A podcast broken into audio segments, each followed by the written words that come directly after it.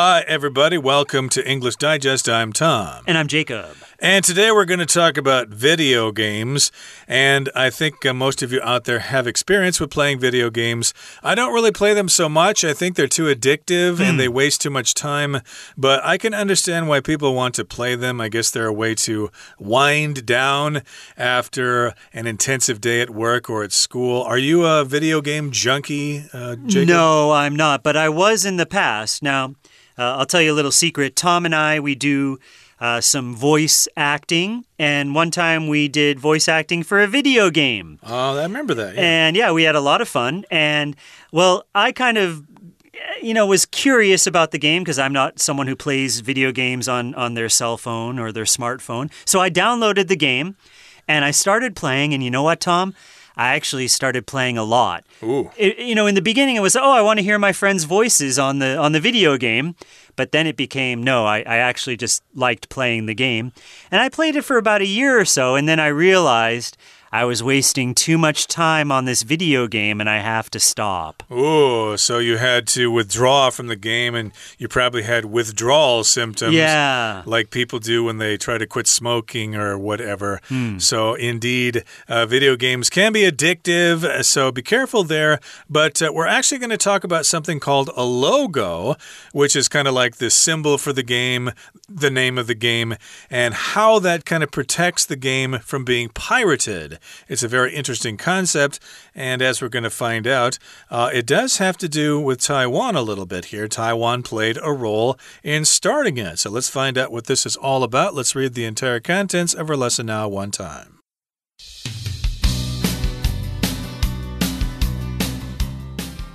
When you turn on a Nintendo Switch, the first graphic you see is the Nintendo logo. Likewise, you see the PlayStation logo when starting a Sony console. These logos aren't there just for your amusement. They're actually a tradition going back decades. What's more, Taiwan played a role in starting it. The story began in 1989 with the release of Nintendo's first portable console, the Game Boy. Nintendo wanted absolute control over what games were licensed and available on its systems. In most countries, such as Japan and the US, strong copyright laws that made it a criminal act to make unauthorized copies of a game existed. At that time, however, Taiwan didn't recognize foreign copyrights. On the other hand, Taiwan did have strong trademark laws. This meant that in Taiwan, it was illegal to use another company's name as your own. This gave Nintendo an ambitious idea it placed the Nintendo logo in the code of each Game Boy game cartridge. When the system powered on, it scanned the cartridge to look for and display the logo. If it wasn't found, the system wouldn't start. By incorporating its logo into the cartridge code, Nintendo forced anyone who made a Game Boy game, official or unofficial, to use it but its use by unlicensed developers constituted unauthorized use of the Nintendo trademark. Nintendo thus had an adequate legal reason to go after manufacturers of unlicensed games. Taiwan's copyright laws have improved since then, but the start screen logo remains. Welcome back, everyone. We are talking about video game systems and why you see a logo when starting your game system. Okay, so a logo is basically the symbol of a company. Uh, when you think of famous logos, you might think of Nike, uh, the Nike swoosh on the side of the, the sneaker or on the t shirt. Uh, that's a very famous logo. Tom, can you think of any other famous logos? Well, Adidas has the stripes there. That's kind of a copyrighted logo. Of course, the golden arches of arches of McDonald's mm. and many local companies have logos as well. Acer Computer, uh, Asus has a certain way of writing its uh, name and stuff like that. So, those are all examples of logos. And yes, when you start playing a video game, you will see the logo of the company when you start that game. So, yeah, if you turn on a Nintendo game, then the Nintendo logo will appear on the screen before the game comes up. Okay, so let's jump in with our first paragraph here. When you turn on a Nintendo Switch, Okay, a Switch is a Nintendo game console, uh, C O N S O L E. It's the system that you play the games on. When you turn on a Nintendo Switch, the first graphic you see is the Nintendo logo. Okay, we talked about what a logo is. The graphic is basically a picture, it's something you see. Uh, we talk about now uh, graphic novels. So when we think of a novel, we think of words, right? Words on a page, and that's how you get the story. But a graphic novel is more a novel of pictures. I kind of think of it as a really long comic book, right? A comic book that's a, a, a, you know, it could be in a very thick form. So yeah, a graphic novel would be a novel with lots of pictures in addition to words. So here, the first graphic or the first picture you see is the Nintendo logo. Yeah, I see that in advertisements on YouTube videos all the time. The Nintendo logo, of course, they're trying to advertise that product. But I think, you know, what we're talking about, I think it's kind of red and blue in color. I don't know the rest of it here, but uh, that is the Nintendo logo. And likewise, also, you see the PlayStation logo when starting a Sony console. So remember, there are different gaming consoles out there. Uh, there's Sony. Uh, wait, the PlayStation is Sony, then there's Nintendo, and I think there's something else, but I'm uh, not. Xbox, Xbox which is the, mi the Microsoft Xbox. Okay, very good. Uh, you know more about that than I do because uh, I pretty much stay clear of video games. Hmm. But in any case, here, yes, when you turn on your system, when you click the button, you'll see this graphic, you'll see the logo of Nintendo, or you'll see the Sony logo or the PlayStation logo if you're using a Sony console. And of course, uh, when you play video games, games, you're not using your PC or your smartphone. You have a special uh, unit, a special. Uh, I guess control a controller I guess it is that's your console and then you have the actual hardware and it's totally separate from a computer you hook it up to a TV or something so that's your console right Okay, these logos aren't there just for your amusement. Okay, so you might wonder why, why am I seeing this when I turn on my console? I see the logo or the graphic uh, of the company. These logos aren't there just for fun, just for your amusement. They're actually a tradition going back decades. Okay, so this is something that started a long time ago. A decade, of course, is 10 years, and this is a tradition going back decades. So if we have one decade is 10 years, if you have decades, then, well, it could be 20 or even 30 years. So this is a tradition that started many, many years ago. Uh, right, and I guess there's a reason for that, but uh, I just thought it was uh, just like movies. When you go see a movie at a movie theater, they of course will show the logo of the studio, you know, mm -hmm. Universal, sure, or uh, what's the other 20th Century Fox or whatever. They'll show that stuff first before you actually start watching the movie. So yeah, you'll see the logo appear on the screen, but this is a tradition going back a long time. And what's more, or in addition, Taiwan played a role in starting it. So that's where you might get interested in this topic there. What does Taiwan have to do with this? Well, let's go back to the year 1989. The story began in 1989 with the release of Nintendo's first portable console, the Game Boy. So Nintendo has had various consoles over the years. Uh, the one I'm most familiar with is the GameCube.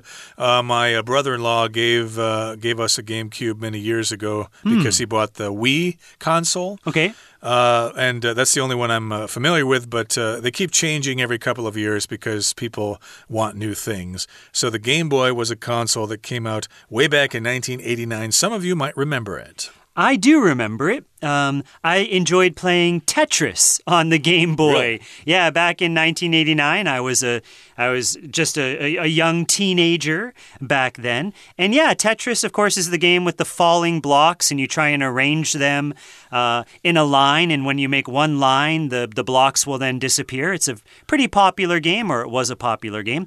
Now, the thing about the Game Boy it was portable, uh, which meant you could take it with you, you could carry it around.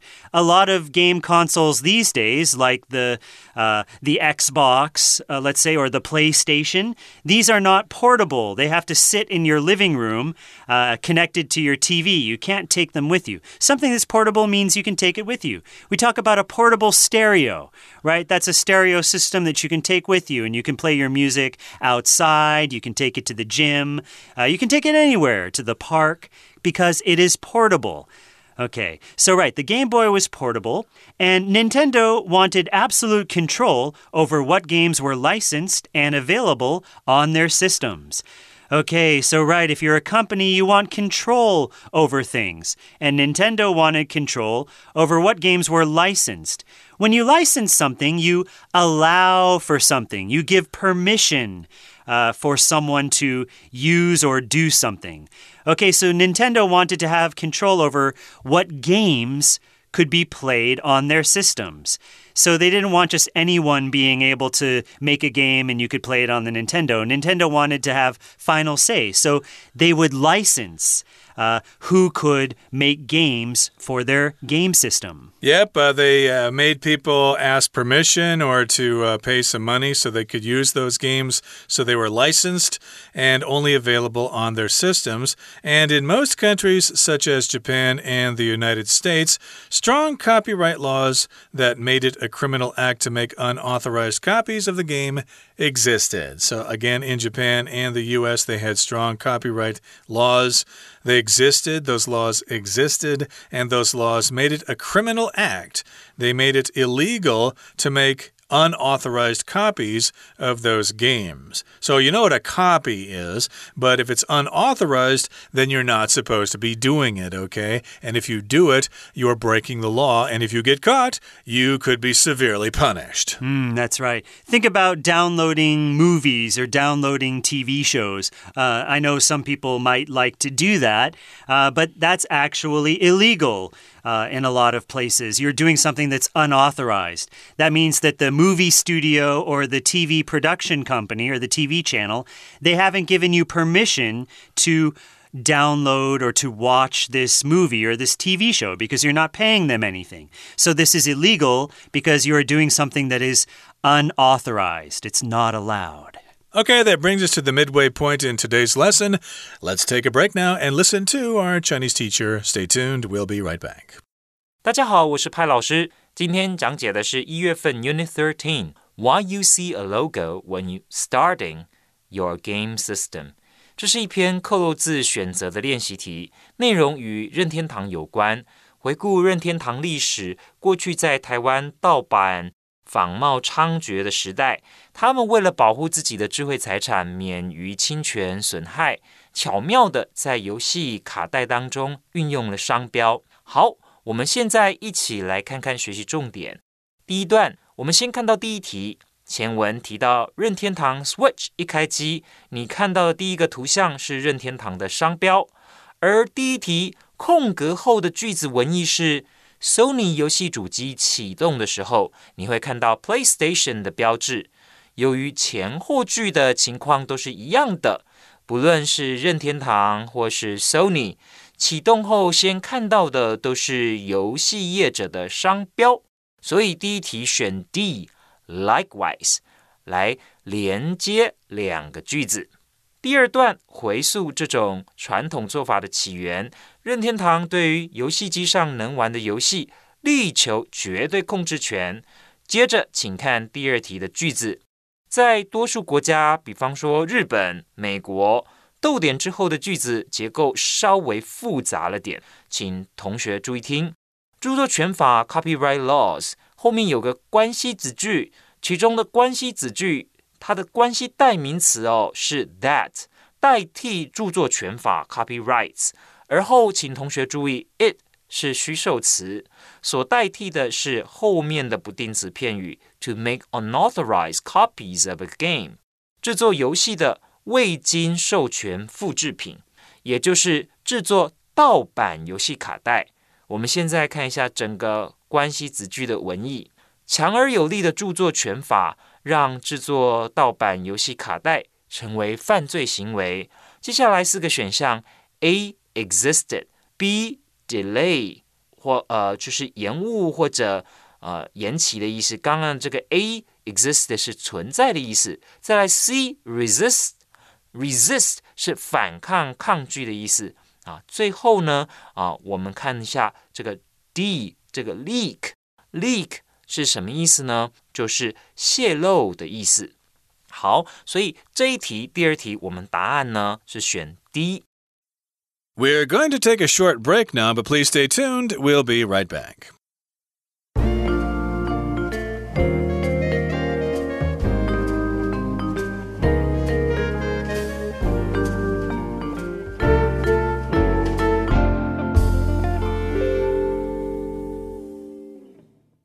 Okay, everybody, welcome back. Thank you for that expert explanation.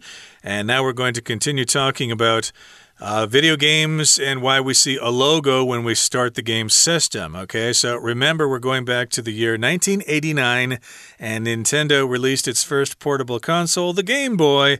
They wanted complete control over their games, so they licensed them only to people who wanted to use those games. If you made unauthorized copies of those games, then you were in trouble. Now, at that time, however, Taiwan did not recognize foreign copyrights. Okay, uh, remember Remember, Taiwan does things differently because of the political situation and for other reasons. And at that time, Taiwan said, eh, we're not going to recognize those foreign copyrights. What do they have to do with us? We just want to play those games. So forget you guys. We don't care. Right. So basically, what this means is that if you had a Game Boy, uh, you could go to uh, a night market or you could go somewhere and you could buy a fake game, a game that wasn't made by Nintendo, and you could put it in your Game Boy, and probably, chances are, you could play it, even though it wasn't a real Nintendo game. And of course, Nintendo won't be making any money from this sale. Mm. Okay, if you bought the if you bought it at a night market or at a store or something like that. And so that's why Nintendo would be upset because as a company if they don't make money, they don't get a profit and then uh, they will actually be losing money by you playing an unlicensed game. Okay, so Taiwan didn't recognize foreign copyrights. They let basically anyone uh, make make games to be played on uh, on the Game Boy. Okay, so it wasn't illegal. You wouldn't get in trouble if you were caught. Uh, doing this because according to the Taiwan government, well, yeah, we don't we don't agree with your copyright. We don't we don't recognize it. Let's say we don't accept it. On the other hand, Taiwan did have strong trademark laws. Okay, so a trademark, of course, is something that a company owns. It could be a, a, a graphic, it could be a logo, it could be a picture of something. Uh, and uh, the government will say that you, the company, owns that and you can't copy that. You can't use that. Okay, so on the one hand, Taiwan won't recognize a foreign copyright, but it will recognize a trademark. A trademark, right? So, of course, uh, if you see Google with all the different colored letters and stuff like that, that will be a registered trademark. So, you can't use that yourself or you'll get in trouble. And Taiwan did have strong trademark laws back in 1989. So, this meant that in Taiwan, it was illegal to use another company's name as your own. So, I guess uh, they didn't really care if you copied the video game, but if you copied the name of the company, like Nintendo or Sony, Or whatever, then that was illegal. Okay, for some reason they didn't like that at the time. They said, nope, you cannot copy someone else's trademark. And so, of course, if you did that, you would get in big trouble. So, what happened as a result of that? Well, this gave Nintendo an ambitious idea. Okay, something that's ambitious, it's kind of grand almost G R A N D. It's it's big okay? If you have an ambitious plan you have a big plan. Like I could say oh my ambitious plan for 2022 this year is to climb Mount Jade okay? I'd love to go hiking and climb Mount Jade. Why is this an ambitious idea or an ambitious plan? Well because the the highest mountain I climb would be say Elephant Mountain or Xianjian or something like that. Okay so something that's ambitious is grand, something on a large scale, something very, very big. Okay, so Nintendo had an ambitious idea. It placed the Nintendo logo in the code of each Game Boy cartridge. Okay, so it placed its logo, its company logo, in the code of each Game Boy game cartridge. Now, the cartridge is actually like a small plastic uh, cassette, even, or, or a small plastic box, a, thin box that you would then put into the Game Boy uh, to play. Do you remember um, recently when you go to a, a mall or something, you might see that Pokemon uh, game, stand up game. Now, that has the same thing these little cards, these Pokemon cards. They're not made out of paper, but they're made out of plastic. They're like discs. Okay, that's the same idea as these Game Boy games. They were, they were on these cartridges or these small discs. Right. And of course, they use this code of the logo, so that might be kind of encrypted or something like that. So they had the code in the Game Boy cartridges. So when the system powered on, it scanned the cartridge to look for and display the logo. So if the cartridge was manufactured by Nintendo, the logo and the code would be there, and you could play the game no problem. But if you had a pirated version of the game, the uh, system would scan that cartridge and it probably would not not be able to find the logo because of the coding there, and therefore, if it wasn't found, the system wouldn't start. So that was Nintendo's ambitious idea, and it looks like it actually worked. Right, because remember, if you then use the Nintendo logo, if you put that in the game that you make, Okay, even though Taiwan doesn't recognize the copyright, it does recognize the trademark. It says you cannot use another company's name on your product. That is against the law, and you can be in big trouble. You can be fined, or, you know, who knows, maybe even worse, if we find that you're using another company's name in your product. Okay, so by incorporating its logo into the cartridge code, Nintendo forced anyone who made a Game Boy game, official or unofficial, to use it. Okay, so to incorporate something is to to make use of it, to include it.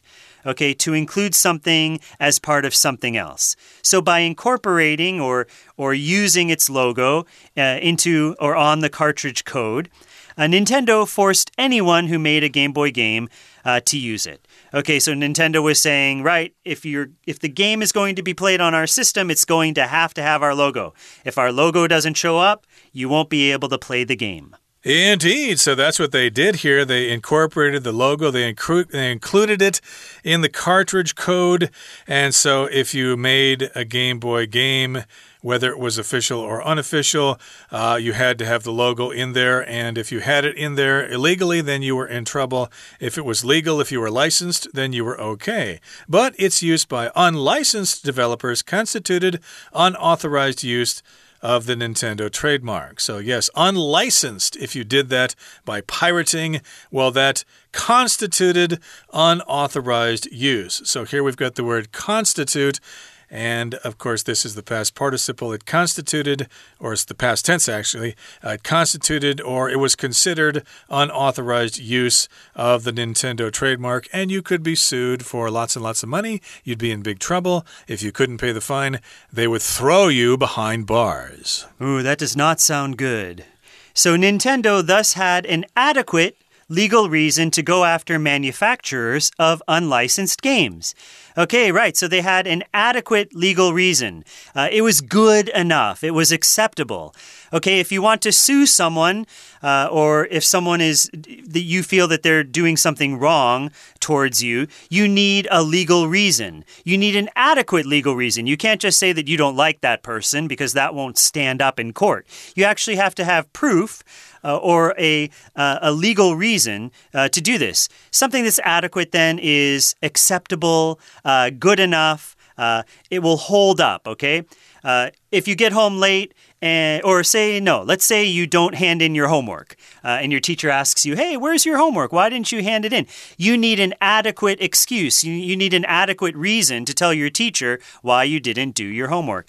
If your reason isn't adequate enough, if it's not acceptable, then your teacher will probably. Um, you know, do something, punish you, you might get into a little bit of trouble for not doing your homework. Right. And of course, the opposite of adequate is inadequate. So, yeah, you might complain that your office has inadequate supplies. You don't have enough supplies there.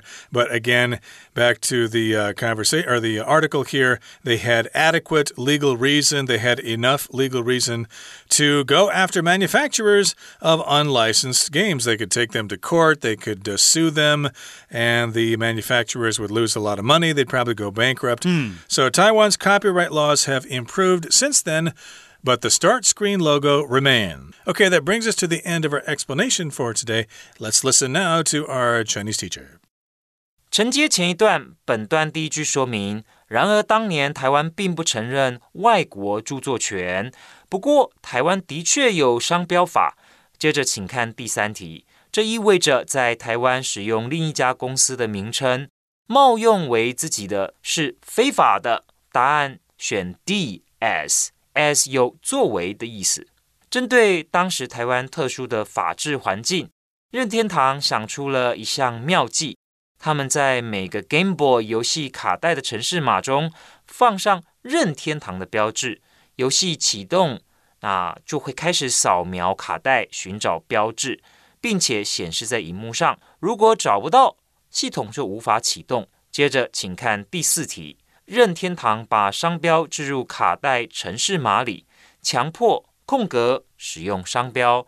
从前后文以及提示选项来做推敲，这里表达的应该是任何 Game Boy 游戏卡带的制作人，不论是官方授权或非官方授权，都必须使用商标。因为空格前面的动词是及物动词 forced 强迫，我们需要。名词当受词，所以选 B。Anyone who who 作为关系代名词，anyone who made a Game Boy game, official or unofficial，表示任何制作 Game Boy 游戏的人，无论是官方的或是非官方的人。但未经授权的软体开发商使用商标，就构成了任天堂商标冒用。最后第五题。任天堂因此有充分合法的理由可以空格未授权的游戏制造商。我们根据前后文文意，第五题选择 C go after 追究，A turn down 是拒绝的意思，B speak up for 是为谁而发声，D make way for 是让路给什么人。以上。就是我们针对这一篇克鲁兹选择所做的解题讲解，谢谢大家。That's it for today. Thank you so much for joining us. And uh, hey, enjoy your video games, but remember, there are times when you need to pull back from those devices and actually have a conversation with somebody. From all of us here at English Digest, I'm Tom. I'm Jacob. Goodbye. Bye bye.